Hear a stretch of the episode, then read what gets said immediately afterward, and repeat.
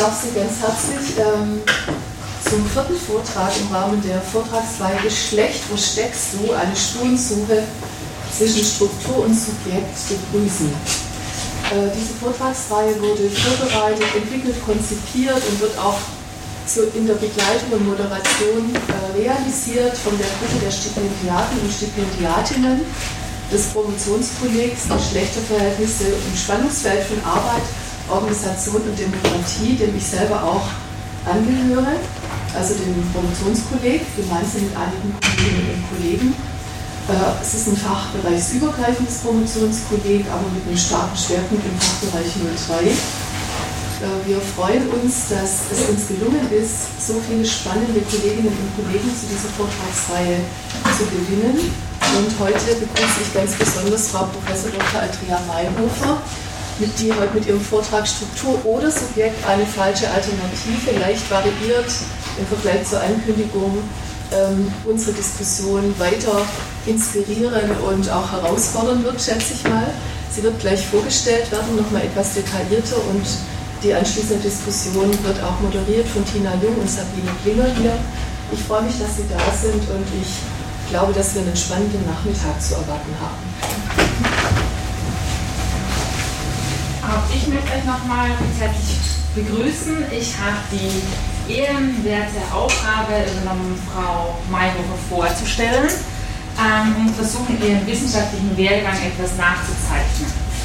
Äh, Frau Mayhofer ist heute aus Basel angereist. Dort ist sie seit 2001 Professorin für Geschlechterforschung an der, an der Universität Basel und sie ist dort auch die Leiterin des Zentrums für Gender Studies ähm, und so ein kleines Detail am Rande, gleich wie das äh, Zentrum für Gender Studien und feministische Zukunftsforschung hier in Marburg feiert auch das Zentrum für Gender Studies in Basel heuer sein zehnjähriges Jubiläum.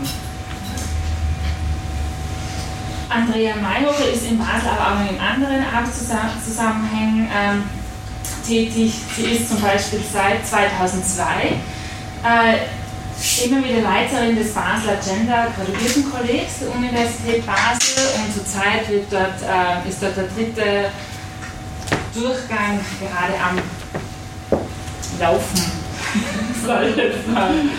und seit 2004 Auslaufen. Am Auslaufen ist sie, ja. Und seit 2004 ist sie Leiterin des USK-Koordinationsprojekts Gender Studies Schweiz, das zum Ziel hat, ähm, eine breite Etablierung der Geschlechterforschung auf BA, MA und PhD-Stufe in der Schweiz. Und seit 2010 ist sie Präsidentin der Schweizerischen Gesellschaft für Geschlechterforschung. Wie ist Andrea Mayhofer dorthin gekommen, wo sie heute ist? Äh, eine Frage, die vielleicht mehr, mehr, mehr Personen beschäftigt als mich. Ähm, ihr akademischer Werdegang begann zumindest institutionalisiert mit ihrem Studium der Philosophie, Germanistik und Pädagogik in Mainz, Tübingen und Frankfurt am Main und 1979 hat sie ihr Staatsexamen in Philosophie und Germanistik gemacht. Ähm, sie hat aber auch noch ein Zweitstudium belegt in äh, Soziologie und Politikwissenschaft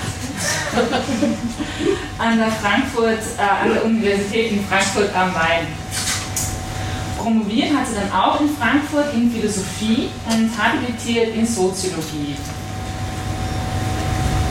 Und nach diesem transdisziplinären wissenschaftlichen Werdegang hat sie dann auch noch sehr viele Vertretungsprofessuren innerhalb von Deutschland, aber auch in Wien ähm, angenommen. Die Themen sind breit gefächert von historischer Frauenforschung über praktische Philosophie und von politischer Theorie zur Soziologie. Auch ihre Forschungsschwerpunkte sind sehr facettenreich. Dazu zählen Geschlechtertheorie, Männer- und Männlichkeitsforschung, Wandel und Persistenz von Geschlecht und Geschlechterverhältnissen, Familienforschung und hier im Speziellen die Frage nach der Veränderung der Geschlechterarrangements in der Familie, Moral, Rechts- und Verfassungstheorie, Gesellschaftstheorie und Geschlechterforschung. Wie man sich nach diesem äh, Werdegang vorstellen kann, ist auch die Publikationsliste und Tätigkeit von Frau Mayhofer ähm, sehr lang und intensiv. Ähm, ich möchte jetzt mit dem Buch Beginn Geschlecht als Existenzweise, das 1995 erschienen ist. Ähm, ein anderes Werk, eine andere Monographie ist 2001 erschienen, Wand der Familie, gemeinsam mit Tomke Böhnisch und Anne Wolf äh, hat sie das herausgebracht. Wissenschaftliche Beiträge hat sie zahlreiche verfasst. Nennen möchte ich hier nur einige, wie zum Beispiel den 2010 erschienenen Aufsatz Männlichkeit und Familiengründung zwischen Persistenz und Wandel, welchen sie gemeinsam mit Nina Wehner und, äh, Carsten Kastner und Diana Baumgarten verfasst hat. Der Beitrag Dialektik der Aufklärung, die Entstehung der modernen Gesell äh, Gleichheitsidee, der Diskurs der qualitativen Geschlechterdifferenz und der Rassentheorie wurde 2009 in der Zeitschrift für Menschenrechte, Frauenmenschenrechte veröffentlicht. Und die Aufsatz zu Simone de Beauvoir und Iris von Roten, die Frau als eigenständiges Subjekt, ist im feministischen Arbeitsheft zur Politik Olymp 2009 nachzulesen.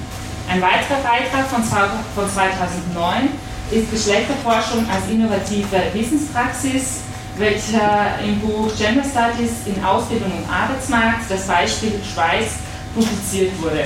Bei diesem Buch ist Andrea auch Mitherausgeberin. Abschließen möchte ich mit einem Zitat von Andrea Mayhofer, welches sie in einem Interview in der Neuen Zürcher Zeitung aus dem Jahr 2009 äh, gegeben hat. Da hat nämlich äh, Frau Mayhofer auf die Frage, welches persönliches Ziel sie mit ihrer Arbeit erreichen möchte, wie folgt geantwortet. Ich möchte durch meine Arbeit zu mehr Gleichberechtigung beitragen und zu Bedingungen, in denen jedes Individuum das Beste aus seinem Leben machen kann. In diesem Sinn äh, freuen wir uns auf den heutigen Vortrag und auf die anschließende Diskussion. Vielen Dank für dein Kommen.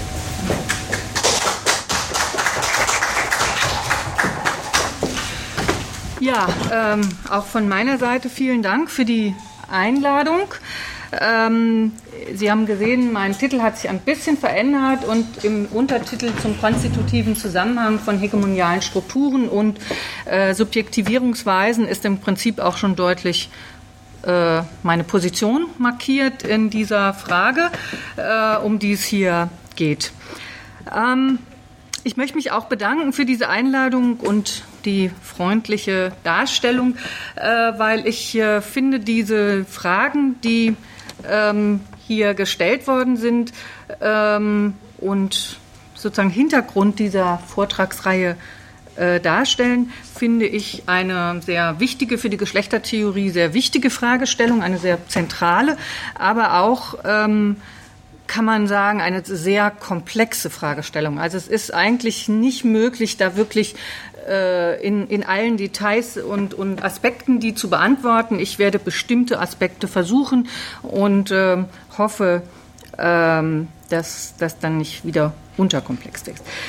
Die jeweilige Antwort ähm, hat genau wie auch äh, impliziert von Ihrer Seite sehr folgenreiche unterschiedliche theoretische, empirische und politische Konsequenzen.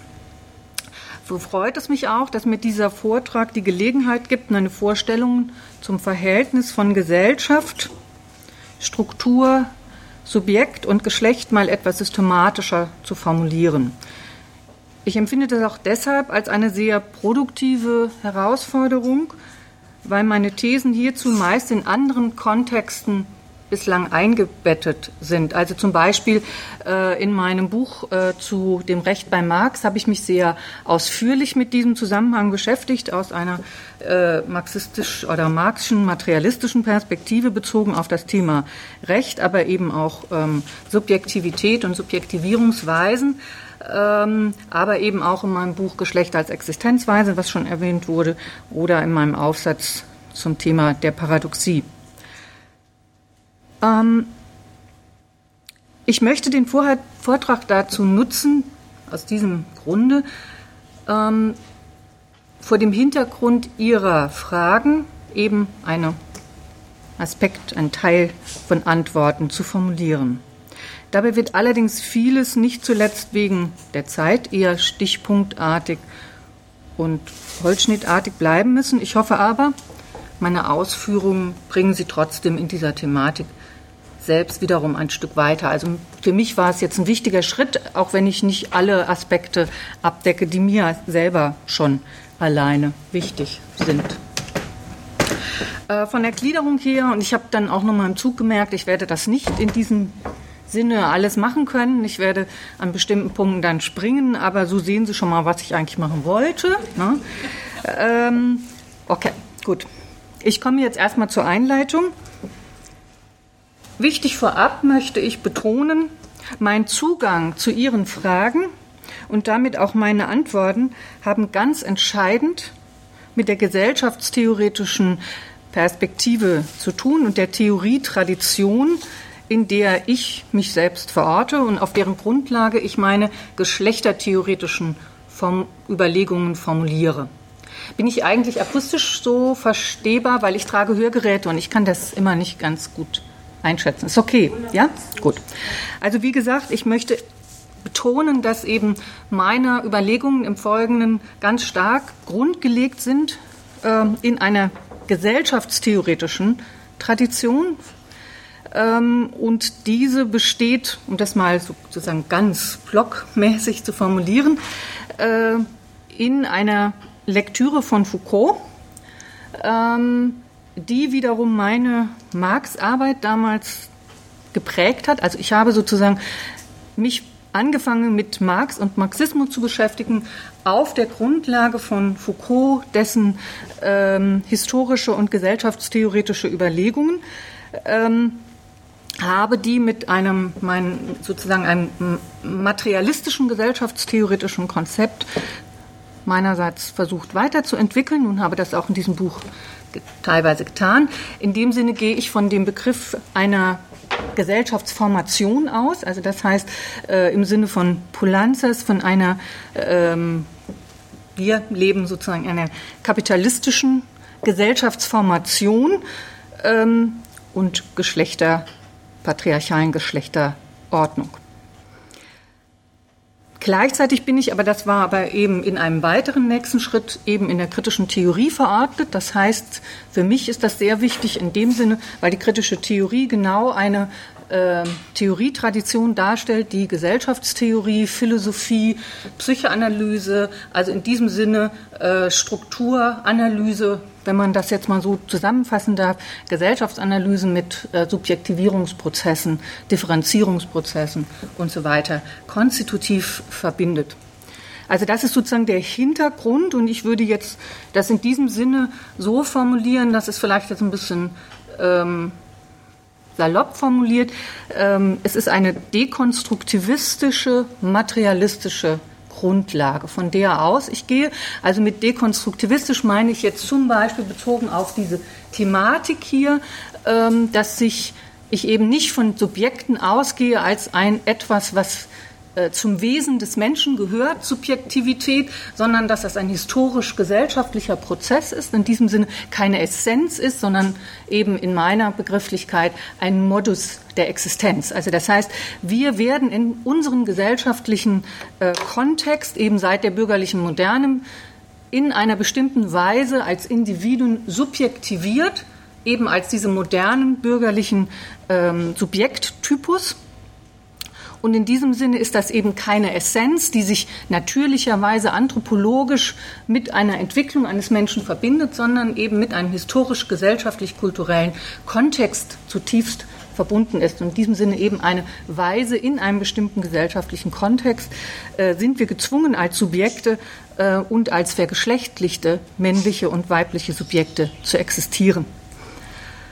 Das habe ich äh, versucht, in diesem Buch Geschlecht als Existenzweise genauer auszuformulieren. Und in diesem Sinne ähm, beschäftige ich mich eigentlich seit dieser Zeit mit einer kritischen Gesellschaftstheorie des Geschlechts und bin da im Moment auch äh, in dem Sinne weiter dabei, dass ich einerseits eben versuche, diese theoretischen Grundlagen immer stärker äh, auszuarbeiten und zu elaborieren, aber andererseits auch im Moment sozusagen zeitdiagnostisch deutlich zu machen, wie sieht das denn aktuell aus, indem ich eben verschiedene gesellschaftliche Bereiche mir anschaue, zum Beispiel eben seit vielen Jahren Familie, familiale äh, Lebensformen, äh, deren Veränderungen, aber eben auch ähm, äh, das ähm, Bildungssystem. Im Moment in dem neuesten Projekt geht es um Ausbildungs- und Bildungs- und Berufsverläufe ähm, oder was ähm, ich auch jetzt gerade angefangen habe und super spannend finde, sind Veränderungen von äh, sexuellen Praktiken. Also das ähm, sind so unterschiedliche Bereiche, Werbung etc. Ähm, in diesem Sinne hängen für mich Gesellschaftstheorie und Geschlechtertheorie auf das engste zusammen. Also man kann das eigentlich aus meiner Perspektive überhaupt nicht trennen. Das macht überhaupt gar keinen Sinn. Ja, sondern das für mich, also aus meiner Perspektive, ja, hängt das konstitutiv miteinander zusammen, Gesellschaftstheorie und Geschlechtertheorie. Ähm, und das mag aber allerdings nicht für alle gleichermaßen zu gelten, aber auch nicht gleichermaßen deutlich zu sein, dass ich das tue. Denn das wie man sich dies nämlich vorstellt, Gesellschaftstheorie und Geschlechtertheorie als engst zusammenzuhängen, hängt natürlich wiederum davon ab, wie ich mir Gesellschaft oder Geschlecht überhaupt vorstelle. Also was verstehe ich überhaupt unter Geschlecht ähm, oder was verstehe ich unter Gesellschaft? Weiter ist aber diese Beantwortung dieser Frage auch eine disziplinäre Frage. Also so zu fragen, wie ist denn der Zusammenhang ja, von Struktur und Subjekt, von äh, Individuum und Gesellschaft. Das tue ich natürlich nicht in jeder Disziplin ja, sondern es gibt Disziplinen, die sich mit diesem Thema erstmal aus einer disziplinären Perspektive gar nicht beschäftigen, sondern die müssen dann sozusagen eben sich mit anderen äh, disziplinären Wissen verbinden. Ähm, und in diesem Sinne äh, ist das natürlich, wenn man aus einer Tradition kommt, wie ich sie eben kurz äh, angerissen habe, ganz klar, dass es immer schon eine Verbindung von Gesellschaftstheorie und Geschlechter äh, Theorie gibt. Also ich habe diese Schwierigkeit nicht. Aber wenn ich jetzt Literaturwissenschaftlerin bin und mich eigentlich mit äh, Literatur oder Theaterstücken beschäftige, dann habe ich schon sehr viel mehr Schwierigkeiten, diese Frage gesellschaftstheoretisch zu beantworten. Ja, das finde ich ganz wichtig. Das andere ist es aber auch eine epistemologische Frage, in welcher Wissenstradition ich mich bewege, ob ich dieses Thema überhaupt als Thema stelle, als Frage habe und auch ähm, wie ich diese Frage beantworte, hängt ganz stark äh, von meiner äh, Wissenstradition ab disziplinären, aber auch Wissenstradition, in der ich mich bewege. Aber vor allem, und das ist mir ganz wichtig, sind die Antworten auf die Fragen, immer auch, ob sie sich selbst nun so verstehen oder nicht, Teil einer politischen Auseinandersetzung und Verständigung darüber, was unter Gesellschaft und was unter Geschlecht und ihr Zusammenhang bzw. Verhältnis zu verstehen ist.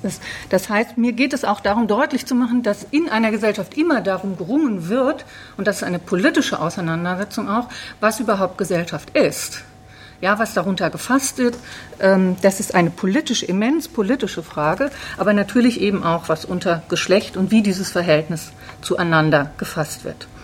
Das heißt, diese Beantwortung, aber die Frage auch zu stellen oder die Fragen, ähm, aber die auch die Beantwortung dieser Fragen sind immer schon Teil einer gesellschaftlichen, politischen und geschlechterpolitischen Auseinandersetzung. Also es gibt in diesem Sinne keine Trennung ja, von Theorie und Politik in diesem Sinne. So ist die These von einer Trennung von Gesellschaft und Individuum, von Struktur und Subjekt sehr häufig, nicht immer, aber sehr häufig mit der politischen Option verbunden, die Idee von einer genuinen menschlichen Freiheit zu bewahren. Also sehr viele Positionen, die sagen, nein, das ist nicht, ähm, man kann das Individuum sozusagen nicht gesellschaftlich äh, erklären, als ein gesellschaftliches Phänomen nur äh, allein verstehen, die tun das sehr häufig eben, um zu beweisen oder zu bewahren, dass es etwas genuin äh, an Freiheit gibt, was eben nicht gesellschaftlich äh, bedingt ist. Sie wollen sozusagen diese Idee einer genuin menschlichen Freiheit bewahren oder die, die Idee von einem genuinen Ausgangspunkt von Widerstand. Also diese Kontroverse zum Beispiel, die können Sie sehr schön äh, nachvollziehen, wenn Sie dieses, ähm, diese Auseinandersetzung zwischen ähm, Judith Butler, Sheila bin Habib, Judith Butler und Nancy Fraser angucken äh, in dem Streit um Differenz. Da geht es genau um diese, diese Thematik. Ähm, Umgekehrt ist die These von einem konstitutiven Zusammenhang häufig mit einer politischen Option verbunden, Handlungsfreiheit, Chancen von Widerstand als Resultat gesellschaftlicher Verhältnisse Kenntnis zu machen und damit den Blick auf die gesellschaftlichen Bedingungen der Möglichkeit von individueller Handlungsfreiheit zu richten. Das ist zum Beispiel dann genau auch der Punkt, ähm, den Butler in dieser Auseinandersetzung versucht zu formulieren, dass sie eben sagt, wir müssen doch überhaupt erstmal die Bedingungen der Möglichkeit von Handlungsfreiheit von Subjekten gesellschaftlich ähm, äh, sozusagen herausfinden, wo ähm, und diese Bedingungen sozusagen benennen ähm, und das ist sozusagen die Basis von Handlungsfreiheit und nicht äh, eine anthropologische sozusagen metaphysisch angenommene Freiheitsvorstellung. Kurz, die Antworten auf Ihre Fragen haben ganz grundlegend, auch schon auf der epistemischen Ebene, mit unterschiedlichen gesellschafts- und geschlechterpolitischen Optionen und Intentionen zu, zu tun. Also Theorie ist immer schon eine Form politischer Praxis. Zu Beginn jetzt, also um sozusagen im nächsten Schritt möchte ich man, mir nochmal oder Ihnen auch Ihre Fragen, die Sie gestellt haben, in den ähm, mir zugeschickten Unterlagen, also in der brieflichen Mail-Anfrage, aber eben auch in der Beschreibung äh, noch anschauen, um Ihnen selbst nochmal auch äh, das in Erinnerung zu rufen, aber vielleicht auch daran, das ein oder andere noch zu erläutern. Äh, und dabei möchte ich dann natürlich auch kurz ein paar Bemerkungen machen. Also eine, eine Formulierung der Frage war, ob und wie man Subjekt und strukturtheoretische Überlegungen zu Geschlecht gemeinsam denken kann und soll. Das ist ein, wie gesagt, ein Zitat aus äh, der, dem Anschreiben. Und wenn man das in dieser Form formuliert, wird eben deutlich, dass eigentlich, wenn man es so formuliert, von einer Trennung ausgegangen wird. Ne? Also wie soll man denn das Verhältnis denken von etwas, was eben offensichtlich getrennt ist. Ne? Das war immer wieder das Problem auch von Polanzas zu sagen, in dem Moment, wo ich sage, wie hängen denn die Dinge zusammen, muss ich ja erstmal unterstellen, dass sie nicht zusammenhängen. Ne? Es könnte ja aber auch sein, dass sie immer schon, und das ist eben genau meine Meinung, konstitutiv zusammenhängen und sie in diesem Sinne immer nachträglich überhaupt ähm, überhaupt als getrennte wahrgenommen werden. Also dass sie verschiedene Aspekte desselben sind zum Beispiel oder dass ich diese Trennung überhaupt nur äh, aus wissenschaftlichen, also jetzt sozusagen analytischen Gründen machen muss. Ja, also dass ich, um zu analysieren, sage, ich gucke mir jetzt primär das an oder primär das an, was aber nicht heißt, dass es eigentlich nicht konstitutiv zusammenhängt. Bei einer solchen Fragestellung aber unterstelle ich eigentlich, zu, zu sagen, hier habe ich zwei Teile und jetzt muss ich fragen, wie hängen die denn miteinander zusammen? Wie hängt Struktur und Subjekt miteinander zusammen? Und wie gesagt, meiner Meinung nach äh, hängen sie eben konstitutiv zusammen und in diesem Sinne müsste man die Frage äh, gleich nach dem, ähm, also konstitutiven Zusammenhang stellen dann beziehen sie sich darauf, dass manche von der Notwendigkeit einer gesellschaftstheoretischen Verortung von Geschlechtertheorien ausgehen, andere hingegen für eine subjekttheoretische Verortung, Verortung plädieren. Aufgrund der Ausdifferenziertheit der gesellschaftlichen Verhältnisse ist das ein Argument. Und andere wiederum eine vermittelnde Position einnehmen, die Subjekt als auch die strukturelle und gesellschaftliche Perspektive mit einbeziehen. Was hier bei dieser Formulierung deutlich wird, ist, dass die Struktur eigentlich als das ist, was mit Gesellschaftstheorie zu tun hat. Ja, in dieser Formulierung, das ist total interessant, und das Subjekt eigentlich eben subjekttheoretisch ist. Na? Subjekt ist in dieser Formulierung kein gesellschaftlich-kulturelles Phänomen. Und das ist natürlich ein, aus meiner Perspektive eine, ein Quatschsatz. Ne? Also das ist jetzt etwas, formul ja, etwas äh, salopp formuliert, ja? Ähm, aber es ist ganz klar, dass aus meiner Perspektive Subjekte natürlich, weil sie historisch, kulturell, dass wir überhaupt Subjekte sein müssen, Personen in diesem Sinne ein modernen Subjekt äh, entwickeln müssen, dass wir diese Art der Subjektivierungsweisen haben, wie wir sie heute haben und wie sie sich aktuell auch, wie wir ja in verschiedenen Formen von Untersuchungen auch sehen, sich verändert, die Subjektivierungsweisen, äh, ist natürlich ein zutiefst gesellschaftlich-kulturelles Phänomen. Ne? Also es macht überhaupt keinen Sinn, immer wieder zu assoziieren, Strukturen seien das Gesellschaftliche und Subjekte seien eben das subjektiv-individuelle. Ja? Das eine ist dann das Objektive, ne? das andere ist das Subjektive. Und die Unterstellung ist immer, dass das Subjektive in dem Sinne nichts Objektives, Strukturelles ist. Aus meiner Perspektive ist aber eben genau ein Subjekt sein zu müssen, eine Geschlechtsidentität entwickeln zu müssen, ein zutiefst gesellschaftlich-kultureller, struktureller Prozess. Ja, auch wenn er sich in der Ebene und im Individuum, im Subjekt, die sie werden sollen, ähm, vollziehen, ja, ist es trotzdem ein strukturelles Phänomen, dass sie eine Geschlechtsidentität entwickeln müssen, ähm, ist ein Herrschaftsmechanismus und in diesem Sinne ein struktureller Effekt. Ja, also in diesem Sinne wird deutlich, dass so zu fragen in sich eine ähm, Unterstellung macht, die ich nicht teile. Außerdem fragen Sie, mit welchen theoretischen Instrumenten dem zentralen Gegenstand Geschlecht beizukommen ist haben wir es mit einem Begriff zu tun, der in erster Linie eine zentrale Achse in der Strukturierung unserer Gesellschaftsordnung bezeichnet? Oder liegt der wichtige Ansatzpunkt dort, wo Individuen zu Subjekten werden, sich Geschlecht im Handeln aneignen oder sich dem verweigern? Ich habe da zwei Frage, äh, Anrufe, Ausrufezeichen gemacht, weil hier auch wiederum deutlich wird, erstmal die Trennung aber auch, dass mit der Trennung unterstellt wird, dass die Frage immer auch so beantwortet wird, was ist denn wichtiger? Ist die Struktur wichtiger? Ja, ist sie in erster Linie das, worum wir uns kümmern müssen, die Struktur? Oder ist das Subjekt und die Art und Weise, wie Subjekte vergeschlechtlicht werden müssen, das Wichtige? Aus meiner Perspektive macht auch das keinen Sinn, weil beides gleich wichtig ist, weil es nämlich konstitutiv zusammenhängt. Na, also es macht keinen Sinn zu sagen, es ist wichtiger, Strukturen anzugucken oder es ist wichtiger, aus meiner Position würde ich nie sagen, wichtiger Subjekte anzugucken, sondern genau wie die konstitutiv zusammenhängen, sich wechselseitig sozusagen in einem Reproduktionszirkel ja, ähm, um es mit Bourdieu auszudrücken, ähm, wechselseitig herstellen. Und in diesem Sinne ist nichts wichtiger, sondern es ist wichtig, beides anzugucken. Eben in diesem Zusammenhang, den sie wechselseitig zueinander äh, herstellen.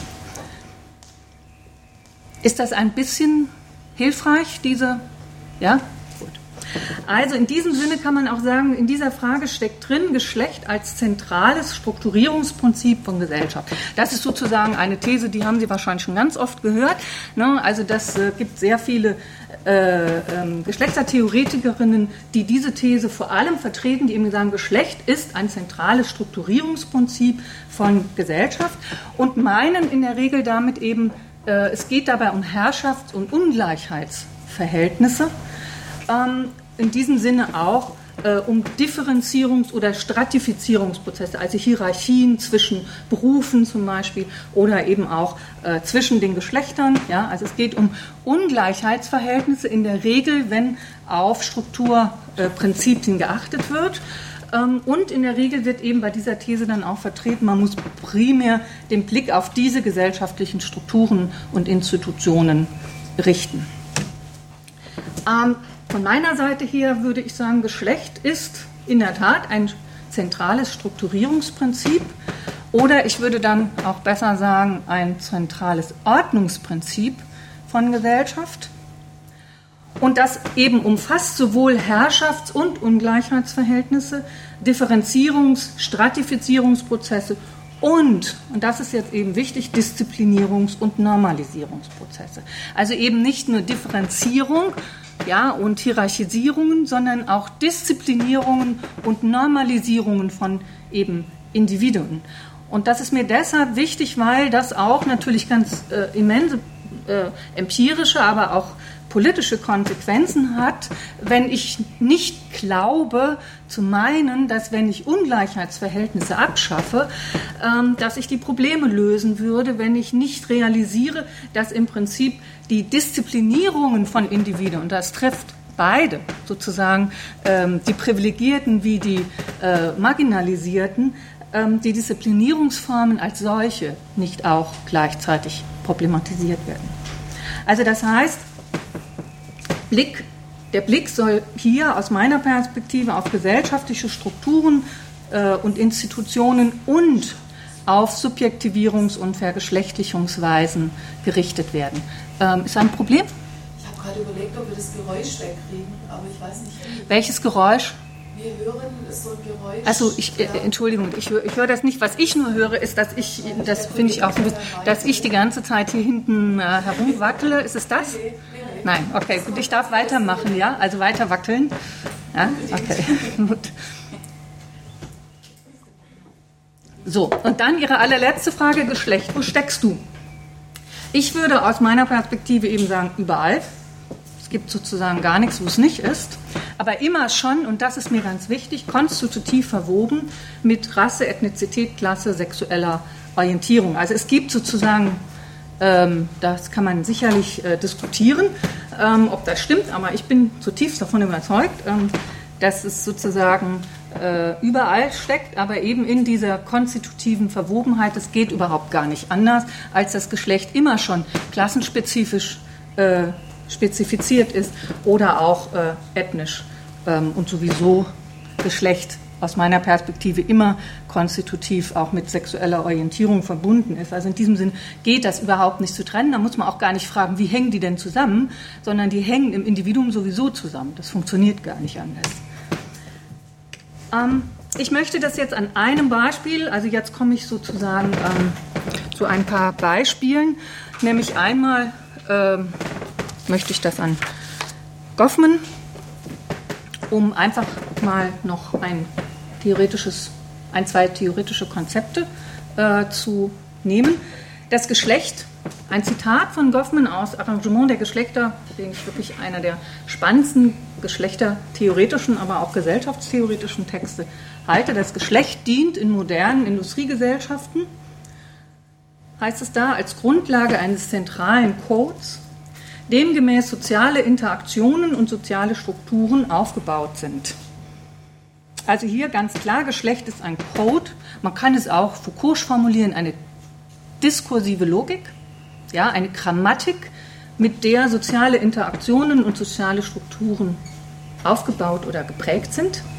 Aber, und das ist das Spannende eben bei ihm, ein Code, der auch die Vorstellung der Einzelnen von ihrer grundlegenden menschlichen Natur entscheidend prägt. Also das heißt, er geht auch davon aus, dass eben dieser Code nicht nur soziale Interaktionen strukturiert, ja, sondern eben auch unser Denken, unser Fühlen, unser Meinen, aber eben zum Beispiel auch ganz entscheidend, weil das eines seiner Hauptthemen ist in diesem Arrangement der Geschlechter, auch unsere Vorstellungen überhaupt von unserem biologischen Geschlechtskörper etwas ist, äh, was konstitutiv zu unserer bürgerlichen Geschlechterordnung gehört, dass wir eine bestimmte Vorstellung haben, nämlich dass der biologische, die biologische Geschlechterdifferenz unsere soziale Geschlechterdifferenz in der gesellschaftlichen Ordnung bedingt. Also diese Vorstellung, die will er ja gerade äh, dekonstruieren, wenn man das heißt, er entwickelt ein Verständnis von Geschlecht und Geschlechterdifferenzen als Tun.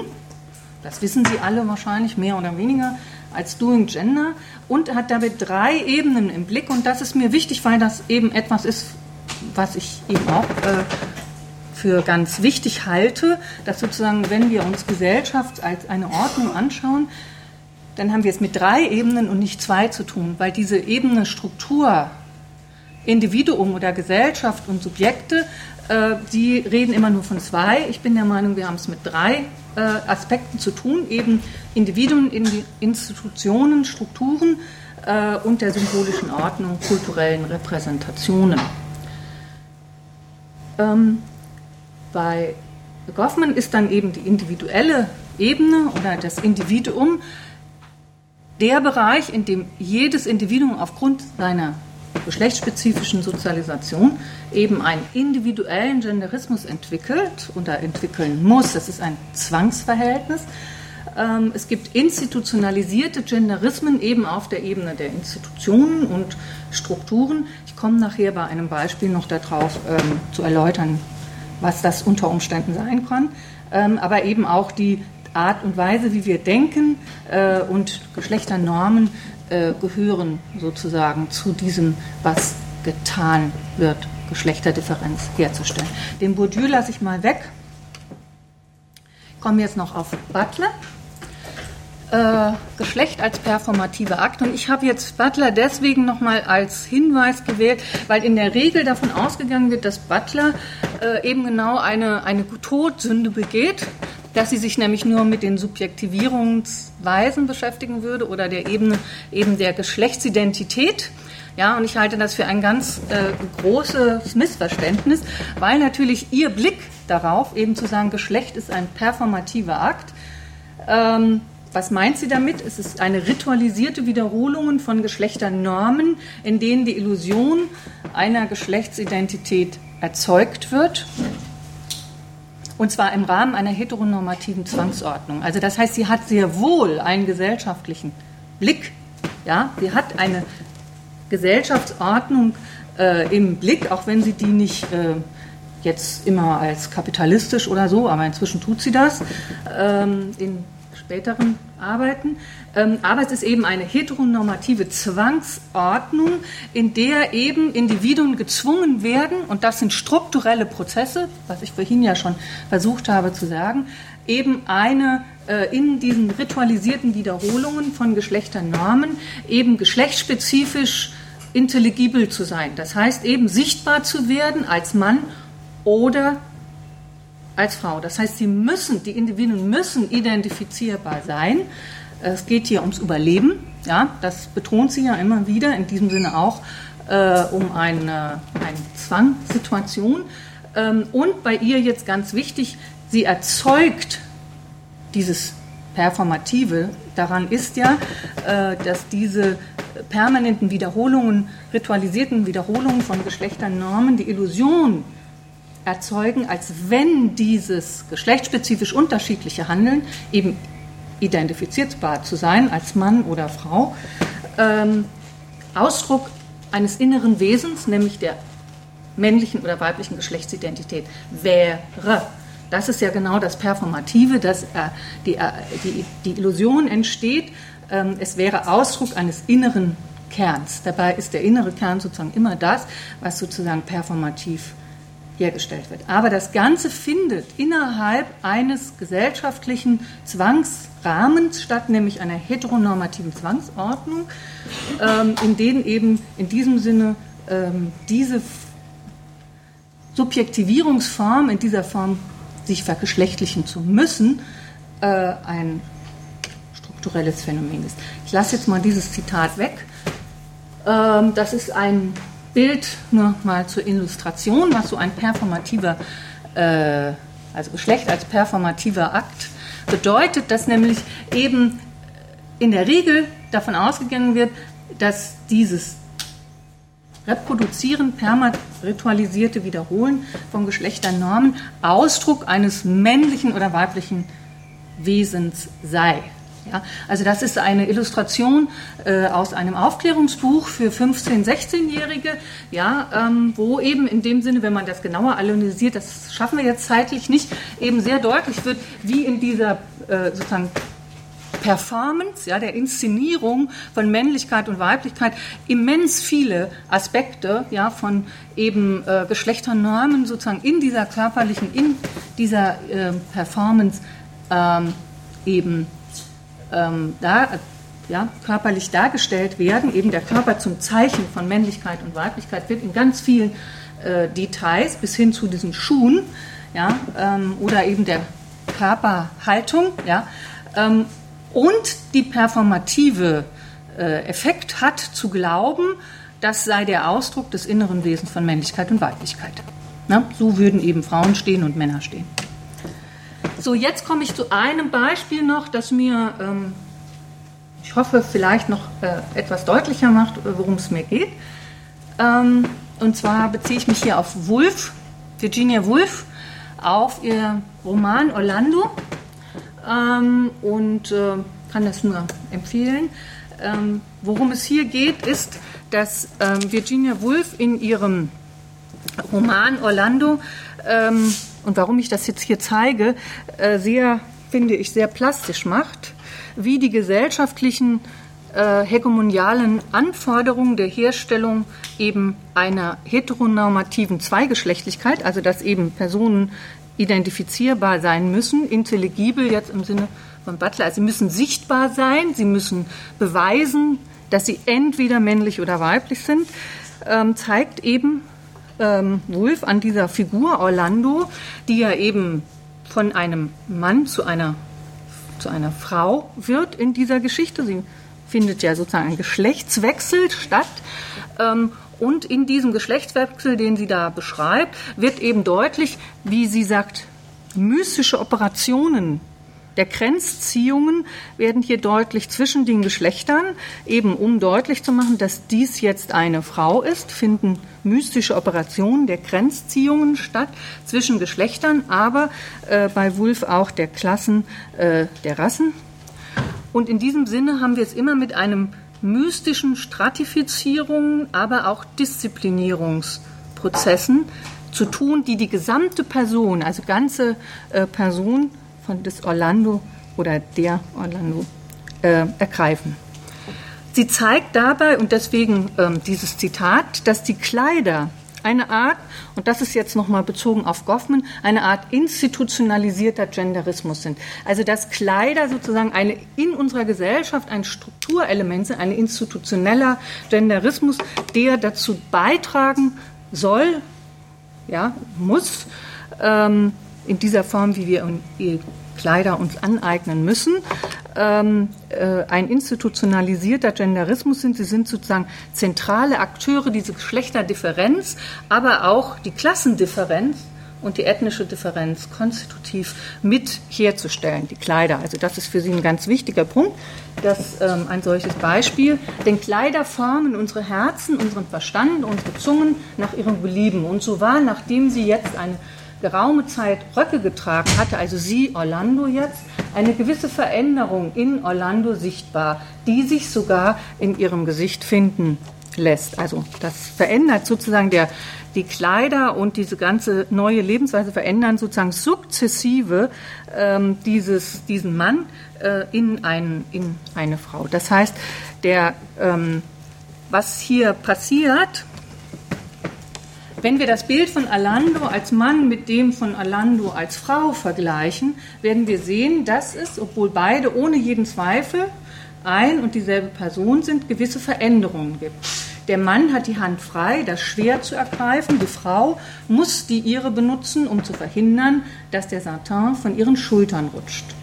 Der Mann blickt der Welt offen ins Gesicht, als sei sie für seinen Gebrauch gemacht und nach seinem Geschmack gestaltet.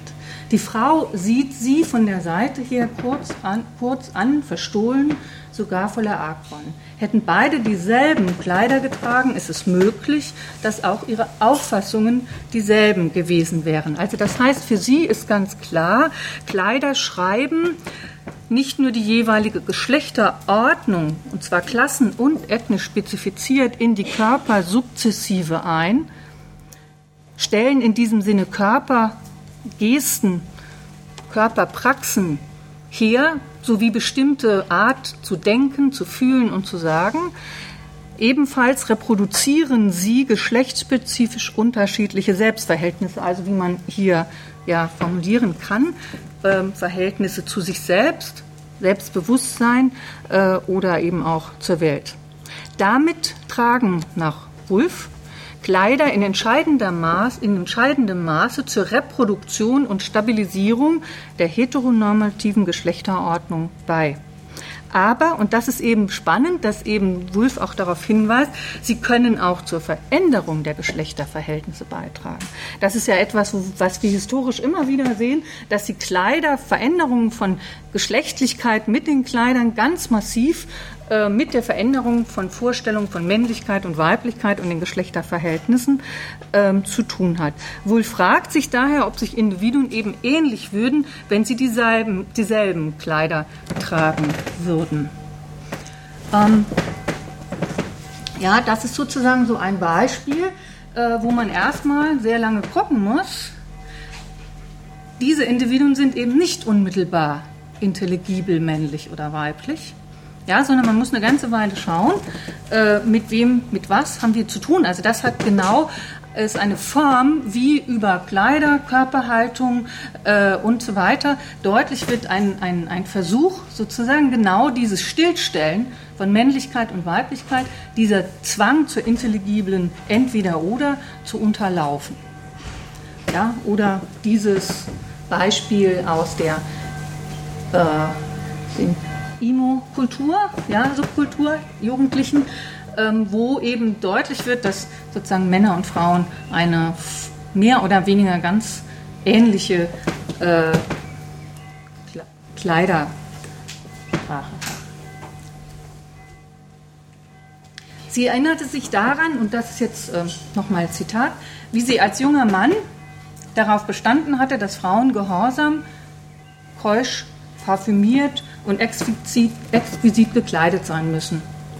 Nun werde ich am eigenen Leib für jene Wünsche zahlen müssen, überlegte sie, denn Frauen sind nicht nach meiner eigenen kurzen Erfahrung mit diesem Geschlecht zu urteilen von Natur aus gehorsam, keusch, parfümiert und exquisit gekleidet. Sie können diese Reize, ohne die sie keine der Freuden des Lebens genießen dürfen, nur durch die mühevollste Disziplin erlangen. Das heißt, was jetzt eben ähm, mit diesem Zitat, worauf ich nochmal deutlich machen will, ist, dass eben Orlando selbst in diesem Geschlechtswechsel immer mehr verweiblicht, also sie immer mehr die Geschlechterdifferenz, die hegemoniale Normen übernehmen muss, dass sie das sozusagen tun muss, eben um sozial zu überleben, ähm, und dass sie aber, weil sie sich erinnern kann an ihr früheres Leben, als sie als Mann gelebt hat, feststellt, dass es eben kein Ausdruck eines inneren Wesens, einer inneren Natur ist, sondern ein mühevoller Disziplinierungsprozess. Und wenn man so will, ist das eigentlich äh, Garfinkel-Agnes-Studie äh, vorweggenommen, bis hin zu dem Akt, ähm, dass dann eben Orlando das auch gerichtlich festlegen lässt, dass sie jetzt äh, eine Frau ist.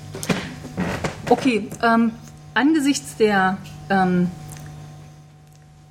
äh, Zeit möchte ich die Forschungspraxis da vielleicht in der Art und Weise, wie wir nachher diskutieren. Ich will nur einen kurzen Hinweis geben. Vielleicht können wir dann nachher noch mal, kann ich das noch mal kurz erläutern.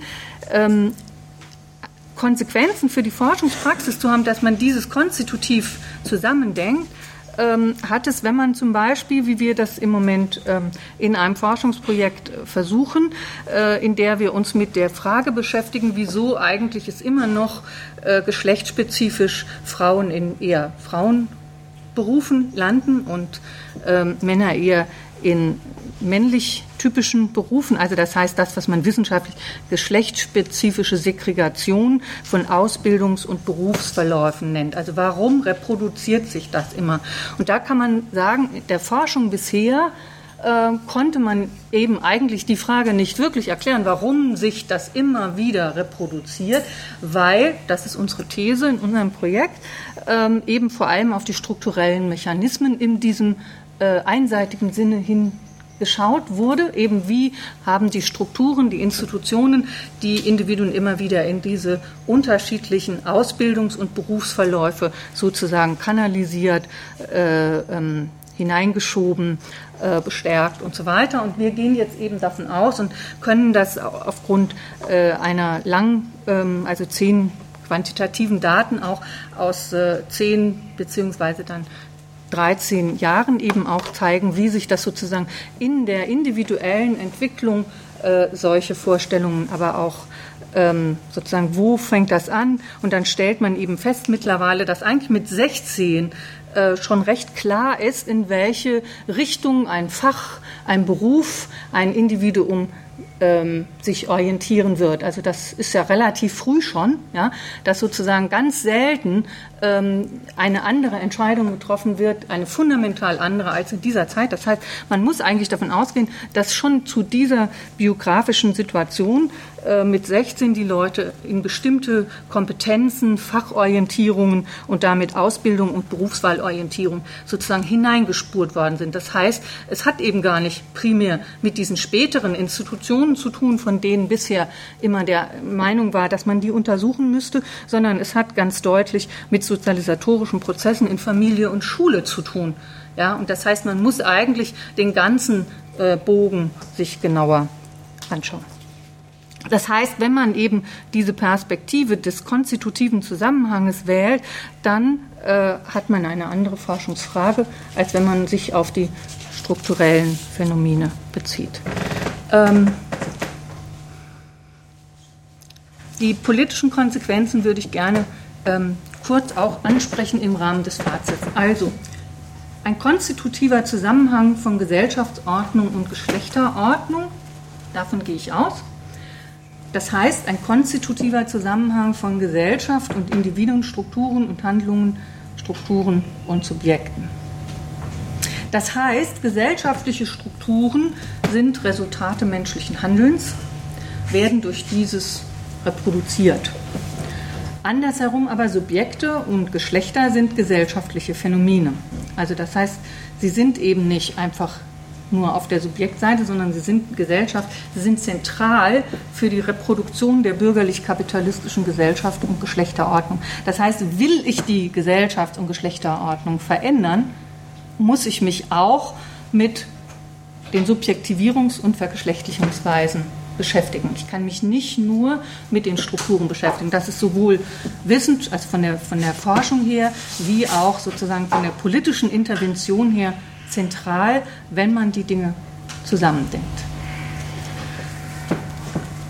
Dann eben auch nochmal wichtig, dass eine Gesellschaft und Geschlechterordnung eben mit diesen drei Dimensionen zu tun hat. Das heißt auch hier, wenn ich den Kreislauf durchbrechen muss, äh, möchte, ja, eben nicht diese herrschende Gesellschaft und Geschlechterordnung ähm, sich immer weiter reproduzieren lassen will, dann muss ich genau den Mechanismus zwischen diesen dreien sich ständig zu reproduzieren, der, der muss unterbrochen werden. Ich kann nicht einfach nur an eines dieser drei Aspekte, das ist zum Beispiel auch genau das, äh, was Bourdieu sehr beschäftigt, wie äh, dieser Zirkel sozusagen, wie sich das wechselseitig immer reproduziert, äh, der muss unterbrochen werden und es macht keinen Sinn, sich nur auf einen dieser drei Ebenen zu konzentrieren. Das heißt, zu einer grundlegenden Veränderung, und das ist in dem Sinne sowohl historisch gemeint wie als auch äh, politische Intervention, zu einer grundlegenden Veränderung der gesell bestehenden Gesellschafts- und Geschlechterordnung muss dieser Reproduktionszusammenhang insgesamt sich transformieren oder eben anders ausgedrückt, zentrale Eckpfeiler in all diesen Ebenen, die man natürlich genau wissenschaftlich sozusagen rekonstruieren muss, müssen sich grundlegend transformieren, sonst wird die Reproduktion nicht nachhaltig durchbrochen. Das heißt aber eben für politische Interventionen, das ist sozusagen als historischer Prozess formuliert, ne, aber wenn ich das als Intervention verstehe, dann muss ich mir genau überlegen, wie eine gesellschaftliche Intervention so ist, dass sie diesen Mechanismus, und das ist genau der Punkt, den auch Bourdieu betont, wie ich den Mechanismus der Reproduktion des Zusammenhangs eben von Strukturen und Subjekten, von Individuen äh, und Herrschaftsverhältnissen äh, eben die Herrschaftsverhältnisse auch, wie sie im Individuum sich reproduzieren, das Individuum überhaupt erst herstellen, in dieser Form ähm, durchbrochen wird.